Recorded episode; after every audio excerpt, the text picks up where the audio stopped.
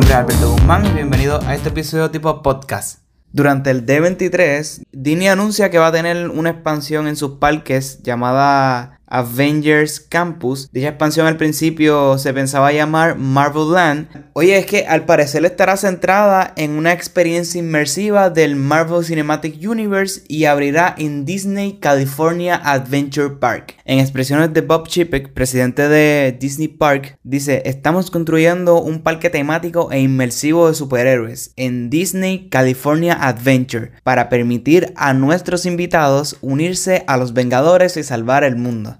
Fíjate, esta atracción o parte del parque se estarían uniendo a la atracción de Guardian of the Galaxy Mission Breakout, que fue inaugurada en el 2017. Y ya descartando la Torre del Terror, se construirá una atracción del Hombre Araña llamada Spider-Man World War Engineer Bridge. Toda esta nueva sección se construirá en las antiguas atracciones de A Box Life y a diferencia de la atracción de Star Wars que costó mil millones, esta simplemente cuesta 14 millones de dólares. Este tampoco fue el único anuncio que hizo Disney en relación a sus parques, sino que también anunció que en diciembre del 2020 abrirán nuevas atracciones de Iron Man, Captain Marvel, Black Panther y Capitán América, esto en Disneyland, Francia. ¿Qué ustedes creen? ¿Es una buena movida de Disney expandir las atracciones de sus parques aprovechando el éxito que ha tenido las películas de Marvel en estos últimos años? Déjanos saber qué piensas en las redes sociales de mandao.com y te invito a estar pendiente a nuestros podcasts para que te mantengas al día en el mundo del entretenimiento y la tecnología. Mi nombre es Alberto Guzmán, hasta la próxima.